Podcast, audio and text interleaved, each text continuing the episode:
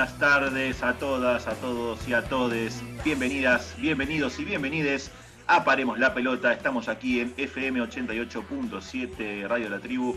Un nuevo domingo, ya bien entrada la primavera, ya casi promediando octubre, un mes que de alguna forma se anticipa a la Navidad. Después ampliaremos un poquito más sobre el tema. Quiero saludar a mis amigos, a mis compañeros y a mi compañera, la señorita Rocío Badesi. ¿Cómo le va, Rocío? Buenas tardes. Hola, Mica, buenas tardes. Buenas tardes, compañeros. Un cálido saludo a toda la audiencia.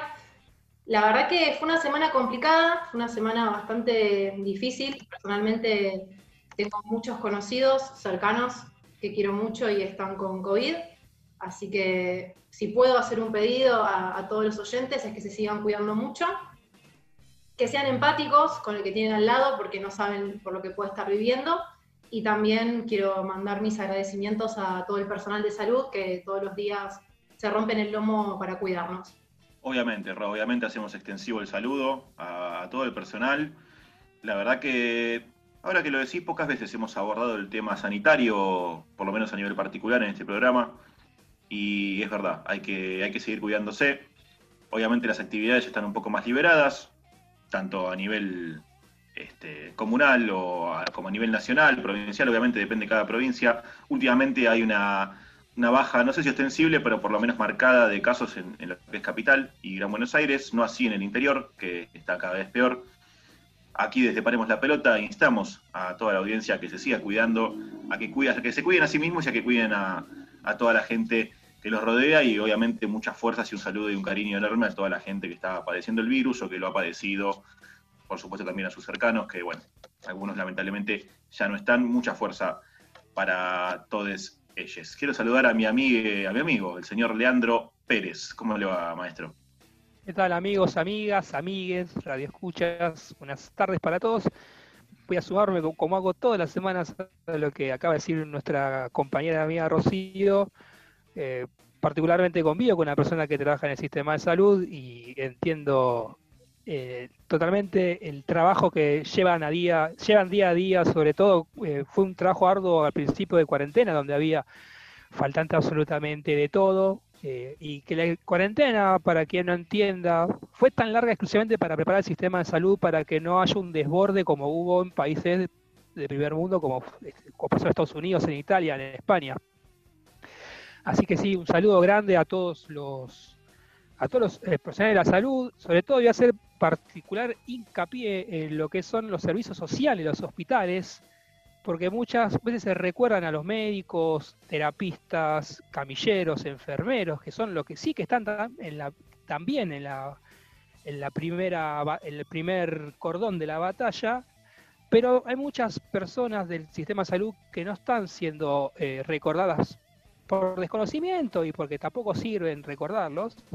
Así quiero recordar a todos los psicólogos, trabajadores sociales, sociólogos que trabajan en el sistema de salud, eh, comunicadores también, porque trabajan comunicadores en el sistema de salud. Un gran, un gran abrazo a todos y un, un abrazo contenedor ante esta cruzada en la que estamos eh, ya hace, no sé, seis meses, de Paremos la Pelota, intentamos acordarnos de todo y bueno, seguramente cuando podamos vamos a tener un, algún testimonio para que nuestros oyentes escuchen de primera mano qué es trabajar en el sistema público de salud en la Argentina. Buenísimo, Lean, está muy buena la aclaración que haces.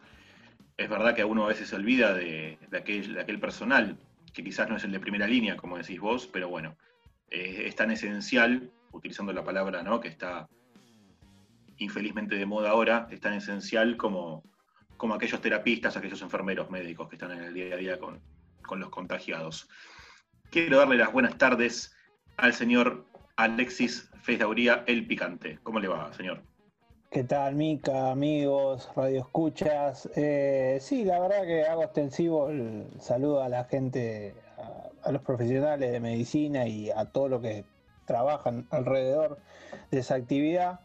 Eh, más que nada que un reclamo al Estado, que ya tuvo, un, tuvo una rápida resolución en cuanto a lo monetario con la fuerza de seguridad, más que nada en la provincia de Buenos Aires, que también lo tenga con los profesionales de salud, eh, que la están pasando bastante mal y le están poniendo el pecho a esta situación.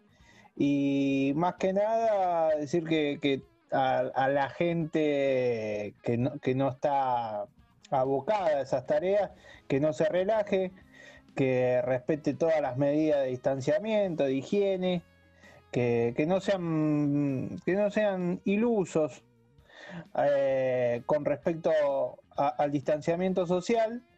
Contando como algo personal, yo tengo familiares más que nada en Italia, eh, está bien un rebrote. Eh, tengo un familiar que es médico en Italia y se está volviendo a poner heavy la mano. ellos tuvieron una apertura y más, que nosotros y, ahora con el frío y, el relajamiento que hubo se está viniendo una segunda oleada, así que eh, como fue en el principio, Europa va a ser un espejo de lo que puede pasar acá, así que tenemos eh, la, oportunidad de no cometer los errores del hemisferio norte, ¿no? Así que bueno, Mica, eh, esperando a que pase todo esto, lleguen las vacunas y la medicación trascendental el tema de la vacuna, ¿no? De las vacunas o de la vacuna, si es que llega a haber una definitiva. Y la verdad que, bueno, el testimonio de primera mano que, estás explicando es clave para entender justamente que una liberación o, si se quiere, una, una disminución en la rigurosidad de las medidas no significa para nada que el virus esté eliminado, ni mucho menos que, nosotros tengamos que, relajarnos, ¿no? O que pensar de que ya está todo cocinado, dicho en criollo. Quiero darle las buenas tardes a mi amigo, el señor Ignacio Solano. ¿Cómo le va, maestro? Buenas tardes, Mica. Buenas tardes, compañeros. Buenas tardes a todos los que escuchan, como siempre, del otro lado.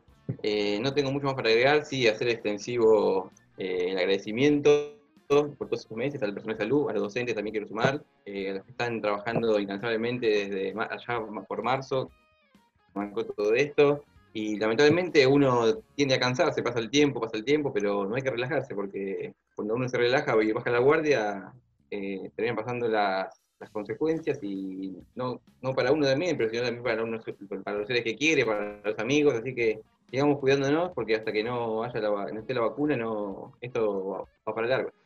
Así es, así es. Ya llevamos casi siete meses, el 20 de octubre se van a cumplir siete meses de la cuarentena parece una eternidad, por momentos parece que fue ayer, por otros, la verdad que lo que se llama la nueva normalidad, uno no sabe si vino para quedarse, cuándo va a pasar, es un momento de mucha incertidumbre, pero a esa realidad gris le ponemos un poco de color.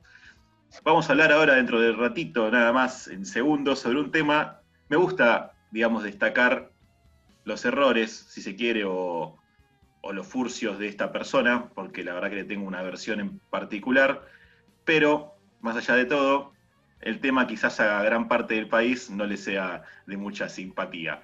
Sin más, el señor Alexis Fedoría presenta la primera sección de este programa. Grandes pensadores del fútbol, creadores de vaticinios inapelables, oráculos de la redonda, todo eso y no tanto. Falsos, profetas.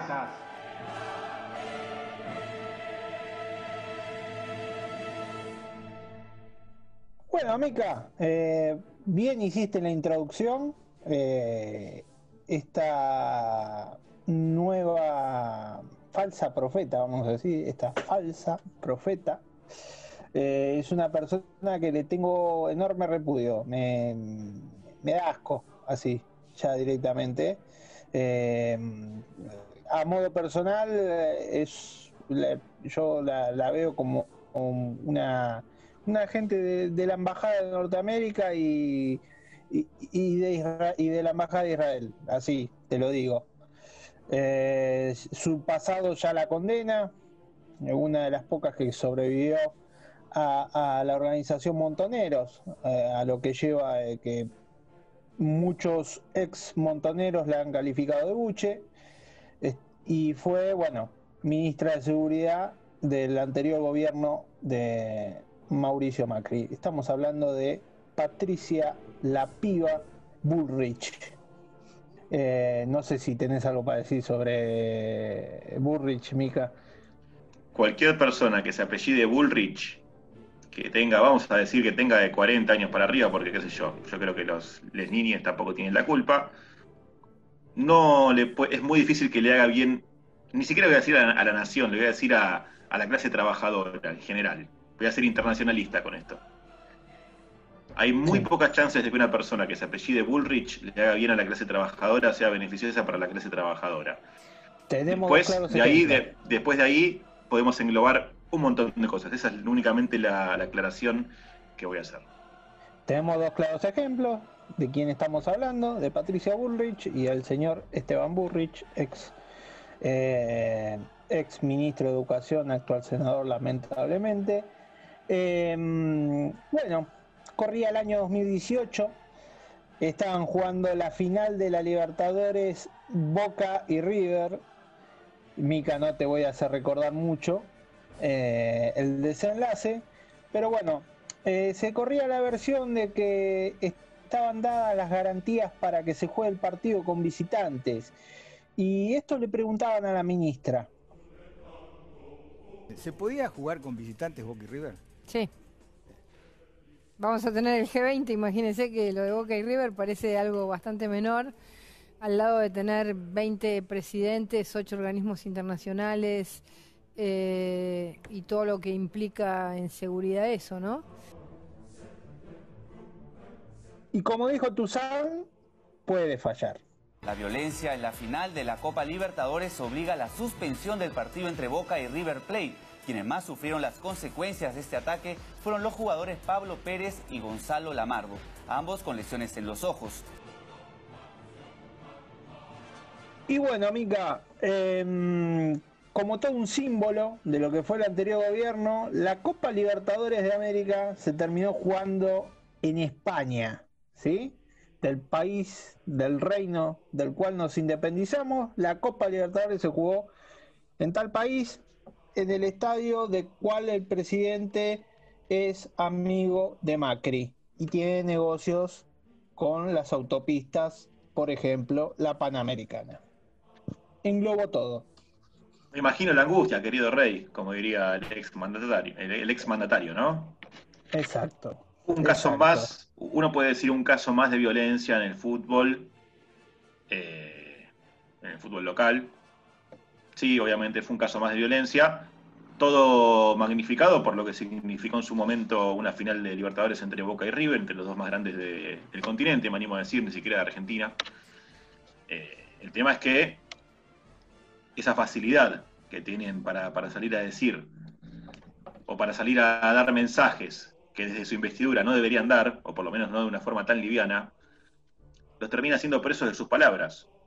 Digo, ¿no? En ese afán que tienen por ser un poco populares, ¿no? Porque, a ver, ellos son antipopulistas, pero siempre que tienen, siempre que puedan tener alguna palabrita como para quedar bien con, la población, siempre lo pueden hacer, y sobre todo con el fútbol, ¿no? Eh, no hace falta que, especifiquemos tanto, ustedes saben ya que eh, el exmandatario Mauricio Macri, estamos hablando, ya varias veces en varias reuniones con varios líderes globales ha acudido al fútbol como para hacer alguna chanza, alguna broma.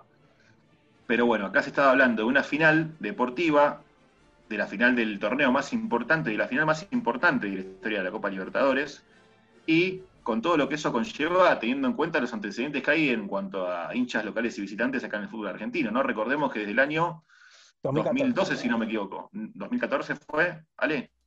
Eh, sí, 2012 todavía había.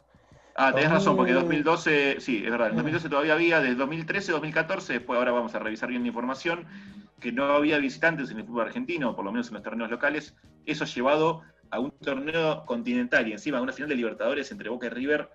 Solamente una persona como Patricia Bullrich, que ni sabe lo que dice o no piensa lo que dice, o lo piensa muy bien y no le importa lo que dice, solamente una persona como ella podía proferir esas palabras. Nachito.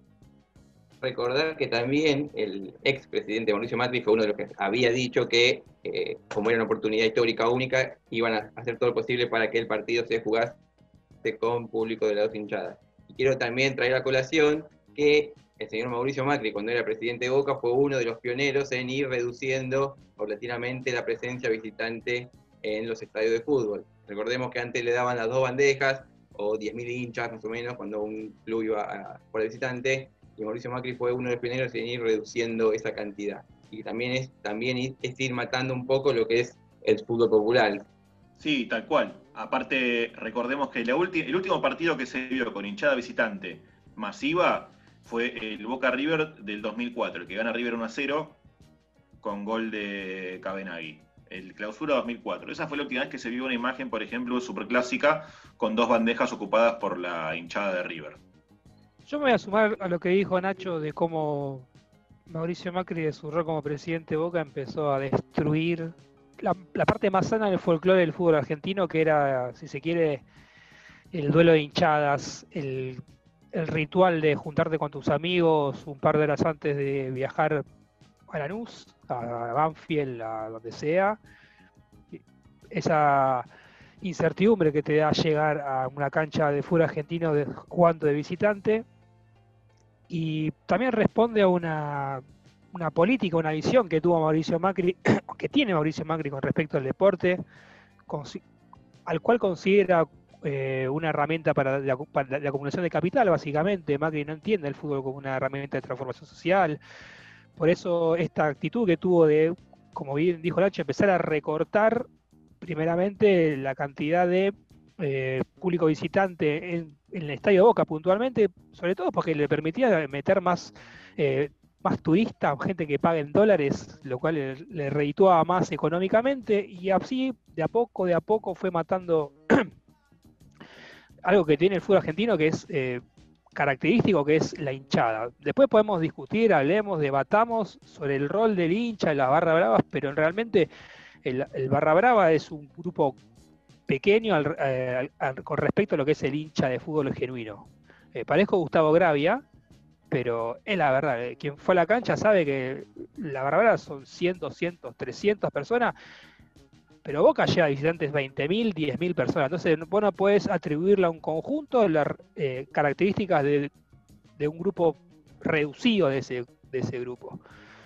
Eh, y así fue como empezaron a estigmatizar al, al, que va a la cancha de visitante, que va a todos lados. Yo lo hablo por mí, porque yo tuve la suerte de recorrer casi toda Argentina para ver Huracán y hay un estigma muy, muy serio sobre quién eh, va asiduamente a la cancha, el cual se lo considera un pseudo barra brava, un violento, alguien que va a la cancha a expulsar violencia, y la verdad que a gente como Alexis, como yo, o quien sea que vaya a la cancha del club que sea, va porque quiere ver a su equipo, básicamente. Y eso es lo que nos sacaron hace ya seis años, amigos, ¿me pueden corregir? ¿Seis años son, Ale? Sí, exacto, seis años.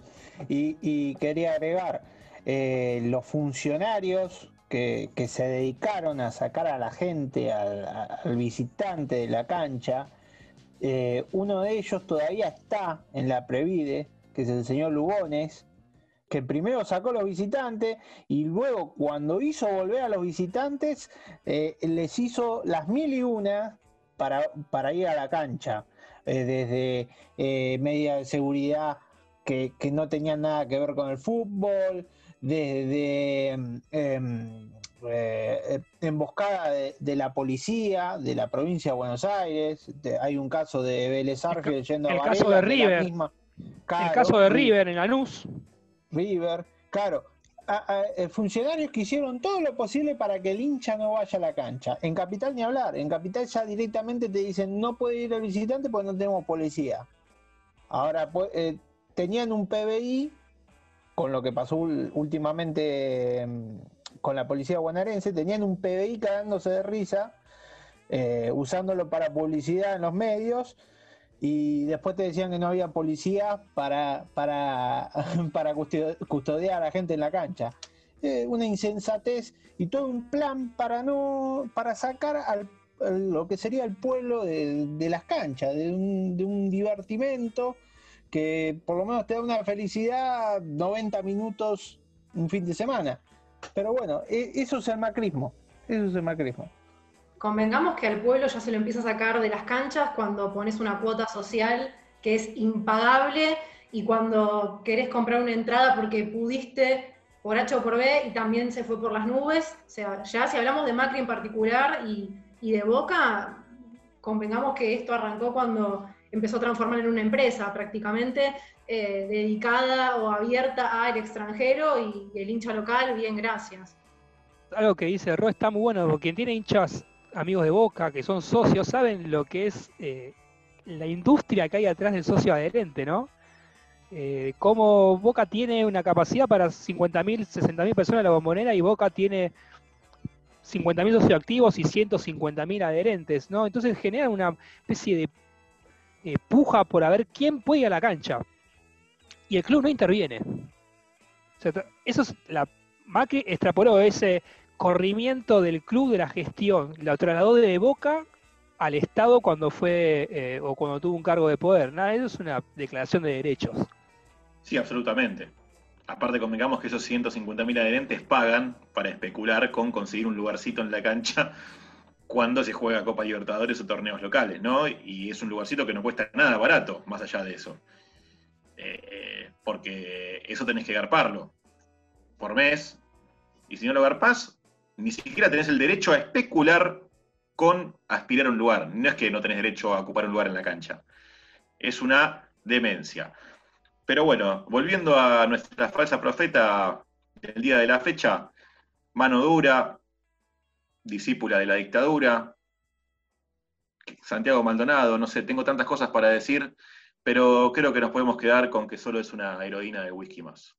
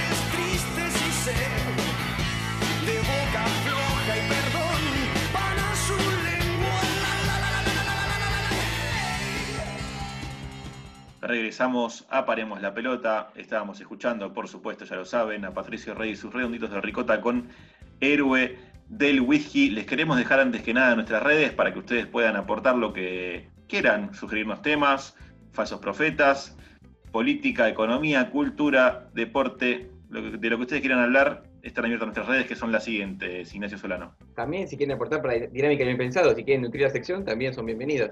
Eh, paremos yo bajo la pelota en Instagram, Paremos la pelota OK en Facebook y Paremos en Twitter. Aparte, lo que pueden escuchar en Spotify en nuestro podcast que se llama Paremos la pelota.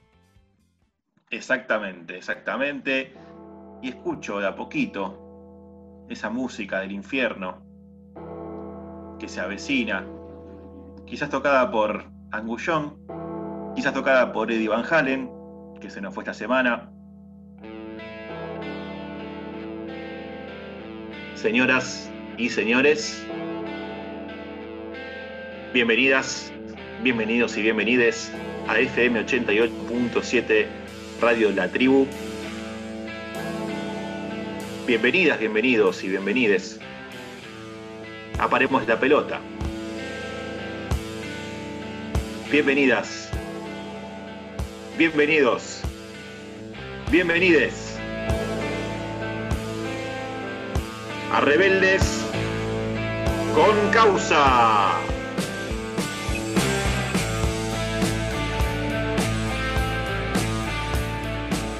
Lean, hoy nos vestimos de gala, nos vestimos de negro, si se quiere. Vestimos de negro, azul, verde, blanco.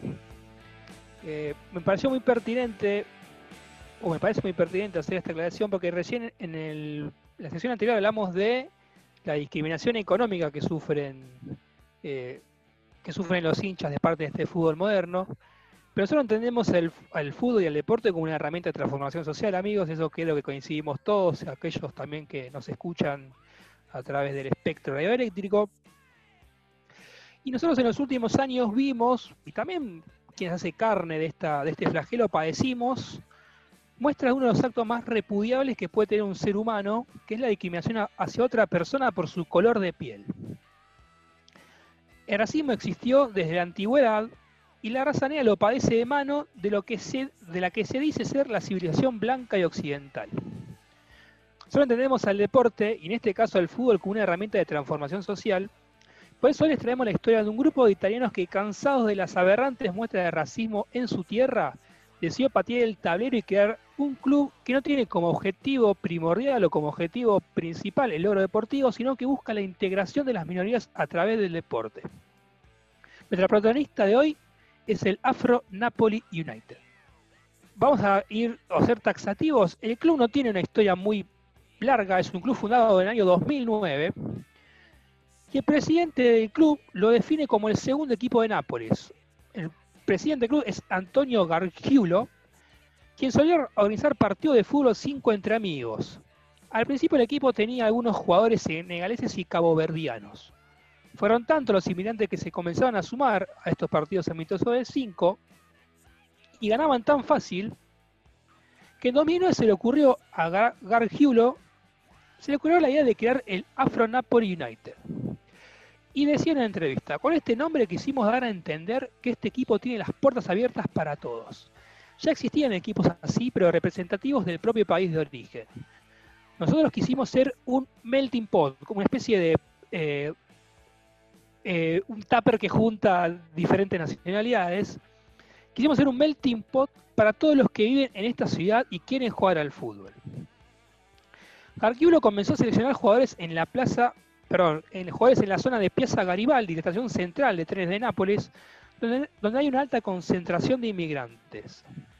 La voz se difundió por doquier y en poco tiempo el Afro Napoli pudo conseguir 40 jugadores para matricularse en el campeonato AICC, que es la Federación Amateur de Fútbol Italiano. Sin embargo, el salto a la federación profesional fue rápido. Afro Napoli ganó el título nacional amateur para después conseguir tres ascensos consecutivos. En el último podemos destacar que eh, jugó Diego Armando Maradona Jr. en ese equipo. Hoy son un equipo semiprofesional es un equipo más cosmopolita porque podemos destacar la presencia de cuatro argentinos en el último equipo y se encuentran en la quinta división, la Excelenza, y la temporada pasada acariciaron la Serie D. Estos solamente son algunos de los eh, logros deportivos que tuvo el Afro Napoli. Si ustedes quieren conocer por qué lo seleccionamos como nuestro rebelde con causa de hoy, después del corte les contamos un poquito más.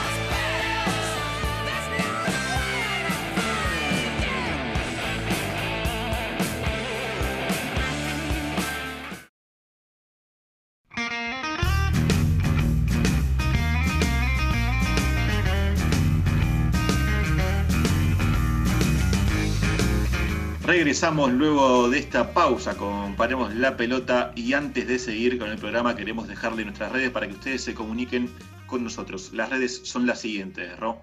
En Twitter somos Paremos P, en Facebook Paremos la Pelota OK, en Instagram estamos como Paremos-la Pelota y por supuesto en Spotify encuentran nuestros podcasts con el mismo nombre que tenemos acá en el programa, Paremos la Pelota. Espectacular. Lean, querido, quiero que me cuentes qué es lo que hace del Afro Napoli nuestro rebelde con causa. Muchas gracias, Mica. Bueno, podemos hablar, si quiere, simbólicamente. Ya los colores del Afro Napoli los hace un rebelde con causa, porque en lo que sería su indumentaria oficial, los colores que usa el Afro, el Afro Napoli perdón, son el verde, que recuerda a la cultura africana, el blanco, el color de la paz, y el azul, que es el mar que, los, que divide a África de Europa. Pero el equipo de este año representa por lo menos a ocho nacionalidades, entre las que además de las africanas, eh, tienen jugadores de Gambia, de Guinea, de Ghana, de Cabo Verde, de Algeria. También hay jugadores brasileños y, como mencionamos anteriormente, jugadores argentinos. Jargio, el presidente del club, con su director deportivo, Pietro Barriale, y, su equipo de, de cazatalentos, de ojeadores, estableció relaciones con agentes, centros de refugiados y con todos aquellos que quieran sumarse a este desafío. Los más talentosos entran al, al primer equipo, los que juegan menos cantidad de minutos juegan con el equipo amateur del club y los menores de edad juegan o ya fueron incluidos dentro de las inferiores del club que fueron creadas en el año 2018. Por la zona cercana a la estación de tren se, suelen ver muchos africanos con la ropa del equipo. Se identifican, aunque no jugamos con más de 300 personas por partido. Esto lo cuenta, se lo contó Ole Blas Cittadini, ex volante, ex volante surgido de las divisiones inferiores de Racing, que llegó hace, hace dos temporadas a Italia. Al club llegó para jugar hasta que le tramitaran los papeles pero al final se terminó quedando por gusto y sobre todo por la ideología que tiene el club. A esta gran familia, así la llaman los jugadores del club, también los une la sangre. El vicepresidente del club, Francesco Fasano, es hermano mellizo del entrenador Salvatore Fasano, que a su vez ambos dos son primos del presidente. Los tres reciben a los inmigrantes más indefensos y les intenta dar un futuro, en algunos casos consiguiéndolo. Este es el caso de Maisa Kudu en Diaye, que en octubre firmó un contrato para incorporarse a, las visiones inferiores de la Roma. Los medios italianos hicieron eco de esta noticia porque el jugador senegalés de 17 años se volvió un símbolo de la lucha a favor de la inmigración y de la integración racial. En Diaye cruzó el Mediterráneo en barco hasta la isla de Lampedusa, una isla que está en la mitad del viaje entre el continente africano e Italia, un club que también tiene una institución deportiva que albergó a los eh, inmigrantes del continente, sobre todo del norte de África. Pero bueno, en ahí llegó hasta Lampedusa para después eh, poder cruzar hasta Nápoles, donde fue señalado por Galgiulo. También gestionó la negociación con la Roma y logró que el jugador sorteara las dificultades burocráticas que le imprime el sistema eh, italiano. Y, y dice en una entrevista lo siguiente, Barriale. Hizo el viaje de la esperanza en barco y cuando llegó a Italia tiene que esperar 10 meses para entrar en la cancha. ¿Por qué? No lo entiendo. Te piden un año de enseñamiento obligatorio cuando el chico ya estaba integrado en la sociedad. Iba a la escuela, trabajaba, le daban clases. Lo único que no podía hacer era precisamente la cosa por la que vino a Italia, que es jugar al fútbol. Esto lo manifiesta en un eh, documental que si busca, creo que está en YouTube, eh, podemos chequearlo, si contamos lo vamos a compartir en nuestras redes sociales, que se llama Loro de Nápoles, que es Ellos de Nápoles, que es un documental eh, que se filmó el año pasado exclusivamente para rendir homenaje al Afro Napoli. Al igual que lo que pasa en las canchas de la Serie A, el Afro Napoli sufre cada tanto los insultos racistas de las hinchadas rivales. Los jugadores ya se acostumbraron a esta situación, como le explica Blas Cittadini. Cuando vamos a, a, esos, a esas canchas, si ganamos los equipos empiezan a enfadarse, hasta hasta que todo va bien, no se consideran racistas. Cuando todo le va mal, empiezan con los insultos. Más contundente es la opinión de Barriale, que dice, en mi opinión, la liga que gestiona la, la, organización de los campeonatos debe bajar una línea. El único modo para resolver la cuestión de racismo es dejar el partido ganado por 0-3 inmediatamente, sin avisar, porque no se puede avisar siempre. Todos coinciden en considerar al Afro Napoli más una familia que un equipo de fútbol. El club ofrece ayuda dentro y fuera de la cancha. Ofrece alojamiento, comida, pero sobre todo facilita la tramitación de documentación legal en el caos burocrático italiano. Fuad Suleiman llegó a Italia desde Ghana y se involucró en el proyecto tras años en las divisiones superiores. Y dice, en el mismo documental, cada jugador que está aquí es un afortunado. Aquí hay gente que intenta cambiar no solo Italia, sino el mundo. La cosa más bella es el club. No me hace falta nada dentro y fuera del campo. Carguiolo no es un presidente, es un padre. Si tengo un problema con mi familia en África o en Italia, está siempre ahí, para mí y para todos los chicos que pasan por aquí. Cada día hay alguien que viene y él no dice nunca no a nadie. A veces peleaba con él por eso, porque no es posible ayudar a todos pero quiere verlos contentos. Es su carácter, si todo el mundo fuera como él, no habría ningún problema. Pese al carácter conciliador que tiene el club para con sus jugadores, el año pasado surgió un problema que demuestra el compromiso que el Afro Napoli tiene en la lucha contra el racismo. El año pasado, Titi Astarita, jugadora del equipo femenino, se presentó con una lista de derecha aliada de Matteo Salvini en, en las elecciones municipales de un pueblo cerca de Nápoles. El presidente Gargiulo le pidió elegir entre su candidatura y el Afronapoli debido a la política de puerto cerrado de Salvini. Las jugadoras decidieron ponerse de la bastadita y se distanciaron del club. Y también como muestra de su compromiso para con el fútbol femenino, desde este año Gargiulo organizó un equipo de fútbol femenino de fútbol sala que milita en la Serie C. Bueno, esto fue la historia del Afronapoli. Es una historia corta, si se quiere, porque es un equipo que surgió hace 10 años prácticamente, pero que desde los comienzos eh, entendió el rol social que tiene el deporte, un, rol que nosotros destacamos desde que empezamos a hacer este programa. Y por eso queremos destacarlo, porque, y también podemos destacar que la Afronapoli tiene éxito deportivo, porque ascendió tres veces en 10 años, eh, y ya casi es un equipo semiprofesional. Nunca se olvidaron de cuál fue el puntapié o la génesis de, al momento de la creación del club, que fue integrar a las minorías eh, raciales eh, de Italia a través del fútbol en este caso. Así que bueno, amigues, amigos, amigas, espero que lo hayan disfrutado. Eh, vamos a tener más historias de este, de este estilo. En Lampedusa hicimos hincapié en mencionar Lampedusa porque en esta isla también se formó un club con las mismas características, así que le vamos a traer dentro de, dentro de unas emisiones a una descripción del Lampedusa Fútbol Club para demostrar que el fútbol no solamente lo que nosotros consumimos en los medios de comunicación, sino que hay un trasfondo social que hay que destacar y resaltar sistemáticamente. Buenísimo, León. La verdad que es una historia hermosa para destacar, una institución hermosa para destacar. Eh, justamente que sea joven, que tenga únicamente 11 años, acarrea un par de, cuestiones, ¿no? Como esto que comentabas vos de, Astarita, de la chica que, juega en la parte femenina del club, que se termina postulando para un partido de derecha, que por supuesto eh, me parece coherente que las compañeras, que sus compañeras la banquen y que hayan renunciado al club, pero también digo, si vos formás parte de un club como el Afro Napoli, tenés que ser, creo, consciente de, de la idiosincrasia, ¿no? De ese club. Entonces es bastante contradictorio de alguna forma que participes en un, este, una plataforma electoral de derecha o de centro derecha o, que, que esté en contra de, los extranjeros o de la inmigración cuando estás militando eh, en una escuadra que propone y, y, baja línea de todo lo contrario, básicamente. Pero más allá de eso, que es quizás un detalle a resaltar, me parece que tenemos que darle más lugar y visibilizar mucho más este tipo de clubes, porque me parece que son el fútbol quizás del futuro, o por lo menos que son clubes que visibilizan problemáticas eh, que atañen a minorías que hoy en día es muy difícil que se visibilicen más allá de alguna cuestión protocolar o superficial. Eh, algún, algún este, minuto de silencio o algo que me parece bien, pero que bueno, no deja de ser insuficiente, que es eh, la suspensión momentánea de los partidos ante algún hecho de, cantos racistas o de, expresiones racistas en una cancha de fútbol. Eh, está bueno también lo que decís de Lampedusa. Vamos a volver sobre ese tema, obviamente. Eso se lo prometemos.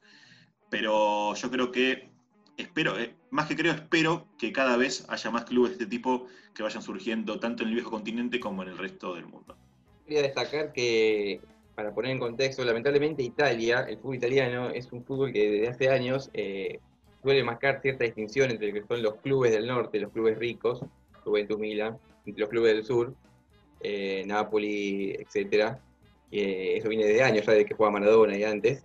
Lamentablemente ha tenido, ha sufrido muchos jugadores que han jugado en, esos, clubes, eh, principalmente africanos, hecho discriminación, se han llegado a parar partidos. Es algo que no, no es exclusivo del fútbol italiano, en el fútbol español, y me parece que es un fenómeno que eh, se ha extendido lamentablemente a otras esferas de la sociedad, nosotros lo, podemos dar cuenta, que no, no, solo es xenofobia, ya hay discriminación no solo al, extranjero, sino que al, al coterráneo, etcétera, pero bueno, no quiero extenderme por ese lado, pero así que destacar a, los clubes que van por el otro lado, rompen y sientan precedentes, me parece que es un, un hecho para nada, para que hay que rescatar.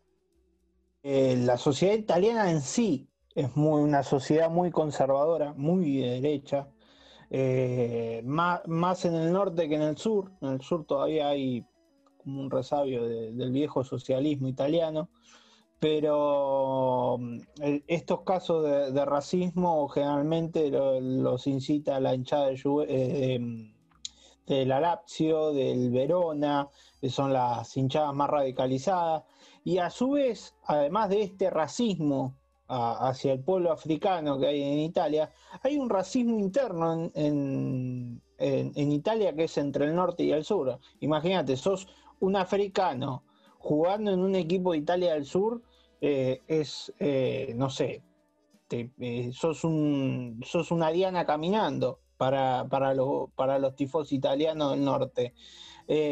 y cabe destacar, un caso de, Balotelli, era un jugador, es italiano, el hijo de africano, jugó en la selección, más allá de las excentricidades que tiene y su forma de jugar, em, recibió mucho rechazo del público italiano jugando de nueve en la selección italiana.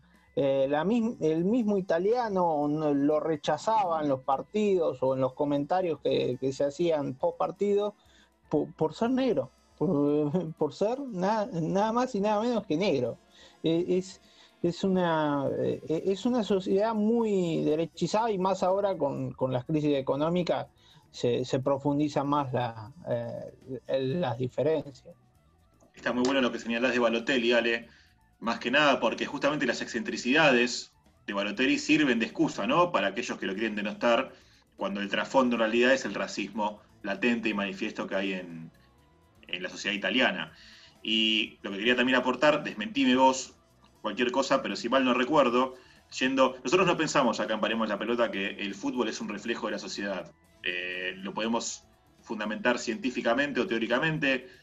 Quien conoce a Pablo Lavarse, eso sigue sus publicaciones y, sus textos y sus obras en general, eh, sabe que él, la postura que él tiene es en contra de esto, porque obviamente el fútbol es una cuestión, más allá de ser el deporte más visto o más consumido en el planeta, no representa toda una sociedad que es multicultural, diversa y que tiene un montón de aristas.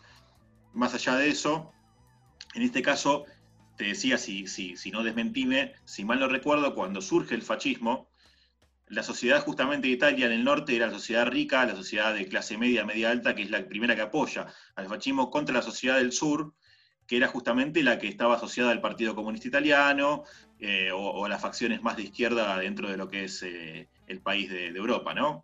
Sí, es el día de hoy que la mayoría de los gobernadores socialistas o socialdemócratas de Italia están en el sur y en el norte está la Liga del Norte, que, que hiperfascista, y hay hasta movimientos independentistas del Véneto, que son recontrafascistas todavía, eh, en el norte de Italia. Imagínate lo, hasta dónde llega la locura en Italia.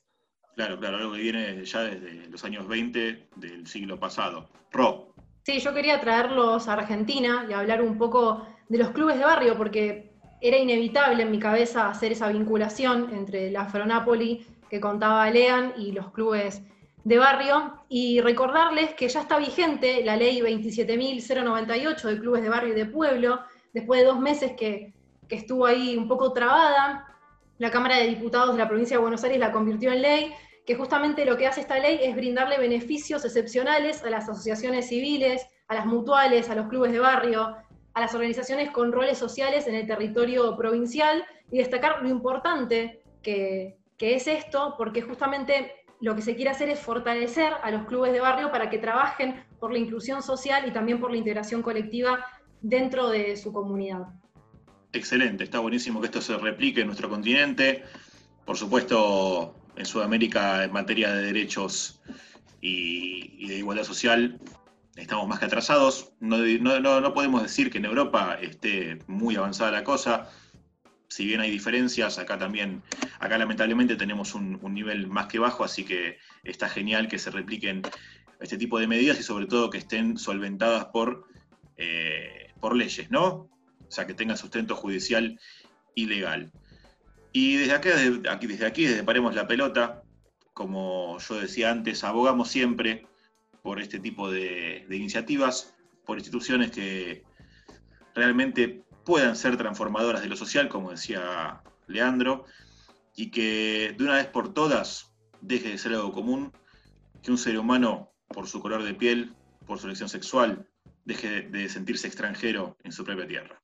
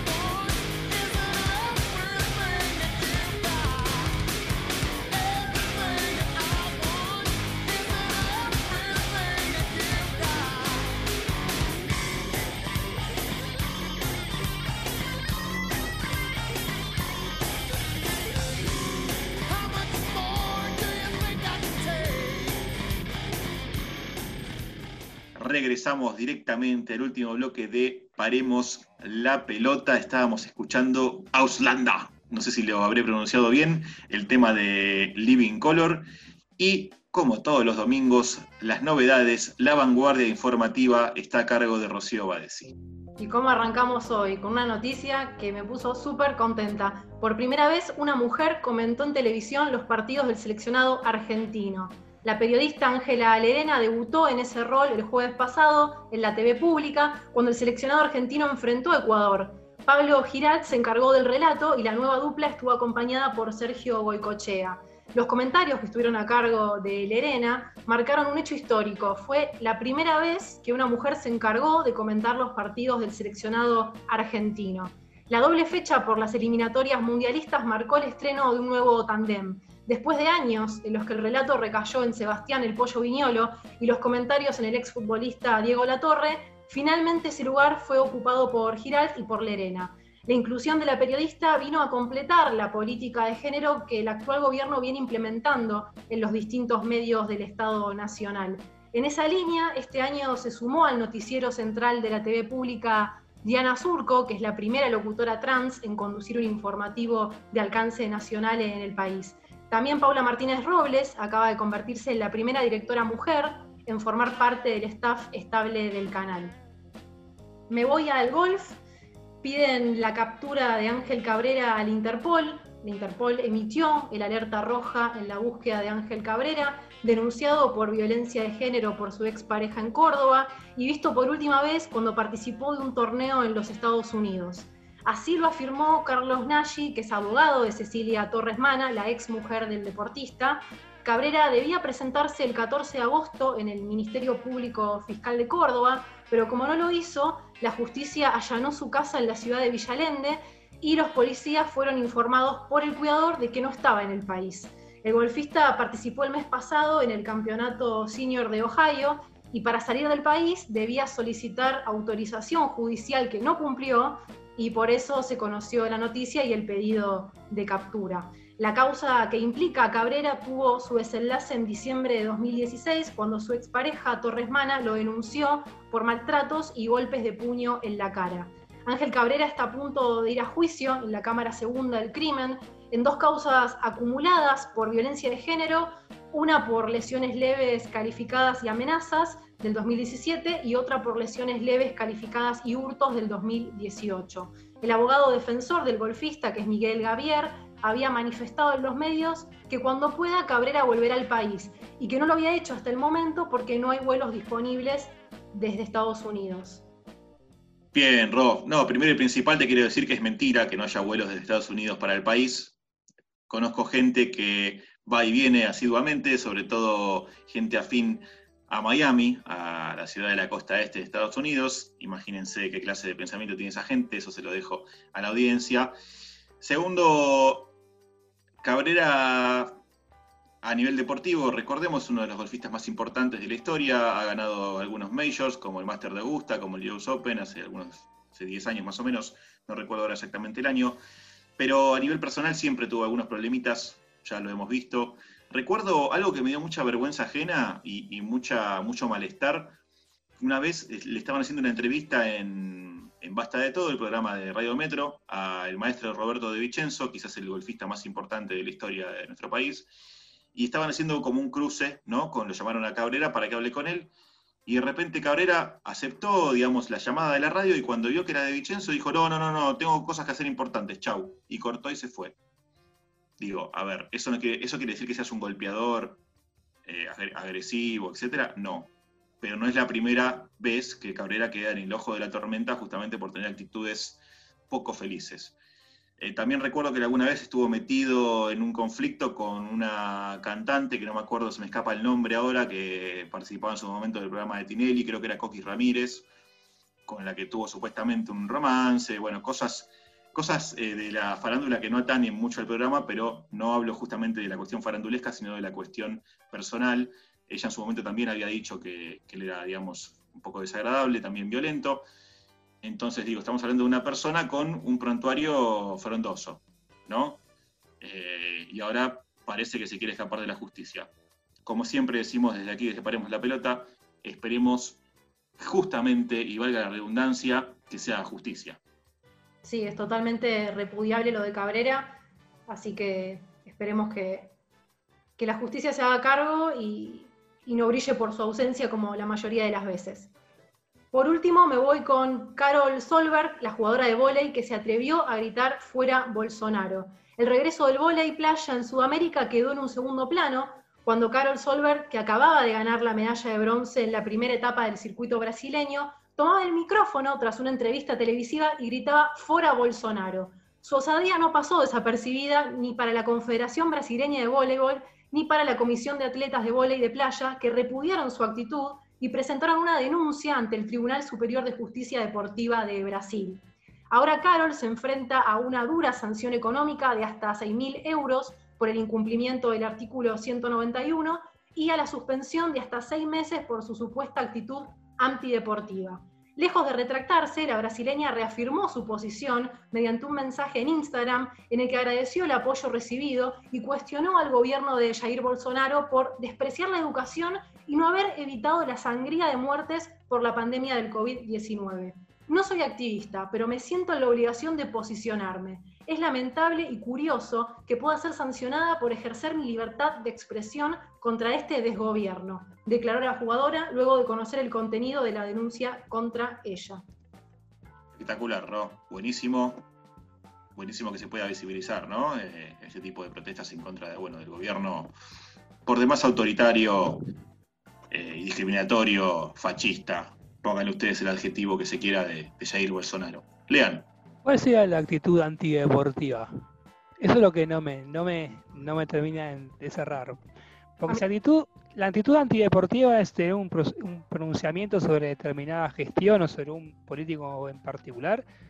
No es una actitud antideportiva, es un posicionamiento que tiene determinado protagonista ante determinado personaje o actor social. Me parece que va mucho de la mano con este, con esta visión que se le quiere imponer al deporte de ser una esfera antipolítica donde no, donde no se pueden convivir eh, pronunciamientos políticos en, en deportistas de alto rendimiento. Me parece que es algo que tenemos que empezar nosotros, nosotros, a, marcar, ¿no? Que el, deporte está marcadísimo por la política. Por, procesos y por gestiones. Entonces basta de desterrar ese mito de que no, hay mucha gente que dice no manchemos al deporte con política. No, señores, el deporte es política. Y el que no entiende eso, este programa no lo puede escuchar ni lo va a poder entender nunca. Eso es lo que yo pienso. Yo quería agregar algo que pasó esta semana que me parece importante para destacar, que la defensa de la competencia, que es la que tiene que aprobar los pliegos para la fusión eh, Fox y ESPN, eh, rechazó eso, así que ahora hay que ver cómo, sigue este asunto en el país, porque recordemos que esta fusión se da a toda Latinoamérica y después cada país con sus respectivas autoridades de aplicación tiene que aplicarlo. Bueno, esta semana eh, rechazó eso, así que vamos a ver cómo, cómo deriva eso, si se revé la fusión, si no, bueno, será tela para otros programas. Lo que también quería destacar es que esta semana se viralizó una noticia que el club inglés, el Arsenal, eh, decidió echar al, al, trabajador que hacía de mascota, que le dicen el, el Saurio, como se lo conoce, y Osil, Mesut Osil, el jugador alemán de raíces turcas, decidió eh, pagarle de su propio bolsillo el sueldo uh, para, para, que no lo despiden, digamos, para que siga trabajando, que él mismo va a poner de su propio bolsillo el sueldo que venía cobrando hasta el momento que el club decidió, por justamente motivos eh, económicos, por no poder pagarle el salario, despedirlo. Bien, Nacho, y me parece, si mal no recuerdo, que habían echado también a 55 empleados del Arsenal, ¿no? Eh, en, este, en este tiempo de pandemia, ¿puede ser? Alegando esto de, la crisis que genera la pandemia, también echaron, y entre comillas vale marcar que a la hora de contratar jugadores no, no hay pandemia, contrata a Tomás Parte, Gabriel Magaláes, etcétera. Recortamos por los trabajadores, como siempre. ¿Qué, le cuesta mantener a la mascota, a, los petrodólares del Arsenal, mantener la mascota del club? ¿Cuánto cobrará? ¿Qué cobra? ¿Un millón de dólares por mes la, la mascota? Pobre tipo. Eh, la, verdad que eh, llegamos a, una lógica perversa o no sé, ya, ya llegamos a un extremo bastante banal para no poder mantener una, a ver, una institución con tanto dinero que no pueda mantener a un pobre tipo que está haciendo el trabajo de, de por animar a la gente o, no sé, representar al club a través de una mascota y, ya es inhumano. La, verdad que ya, ya es. traspasa toda lógica, podría decirse. Sí, Ale, pero bueno, vos sabés que siempre se corta el hilo por el lado más fino, ¿no? Tenemos sobradas muestras de que eso sucede. Y aquí desde Paremos la Pelota justamente siempre vamos a denunciar y a visibilizar este tipo de cosas. Y el que no lo entiende así, como bien dijo antes Lean, le va a ser muy difícil entender la lógica de este segmento, de este programa que domingo a domingo hacemos con todo el amor del mundo. Vamos llegando al fin de esta edición. Nos percibimos, por supuesto, el domingo que viene, como todos los domingos, aquí por FM 88.7 Radio La Tribu. Antes quería dejarle las redes nuevamente para que ustedes puedan comunicarse, criticarnos, saludarnos, hacer lo que a ustedes les parezca. Las redes son las siguientes, Nacho. Somos Paremos en Twitter, Paremos la pelota OK en Facebook, Paremos que más con la pelota en Instagram y escuchen nuestro podcast en Spotify como Paremos la pelota. Excelente, Nacho, que tengan un hermoso domingo, que lo terminen de la mejor manera. Nos percibimos como todos los domingos por aquí por FM 88.7 Radio La Tribu. Mi nombre es Micael Rico, somos Paremos la pelota. La pelota a veces, de vez en cuando, hay que pararla, pensar un poquito, pero de todas formas, siempre, pero siempre sigue rodando. Muy, pero muy buenas tardes.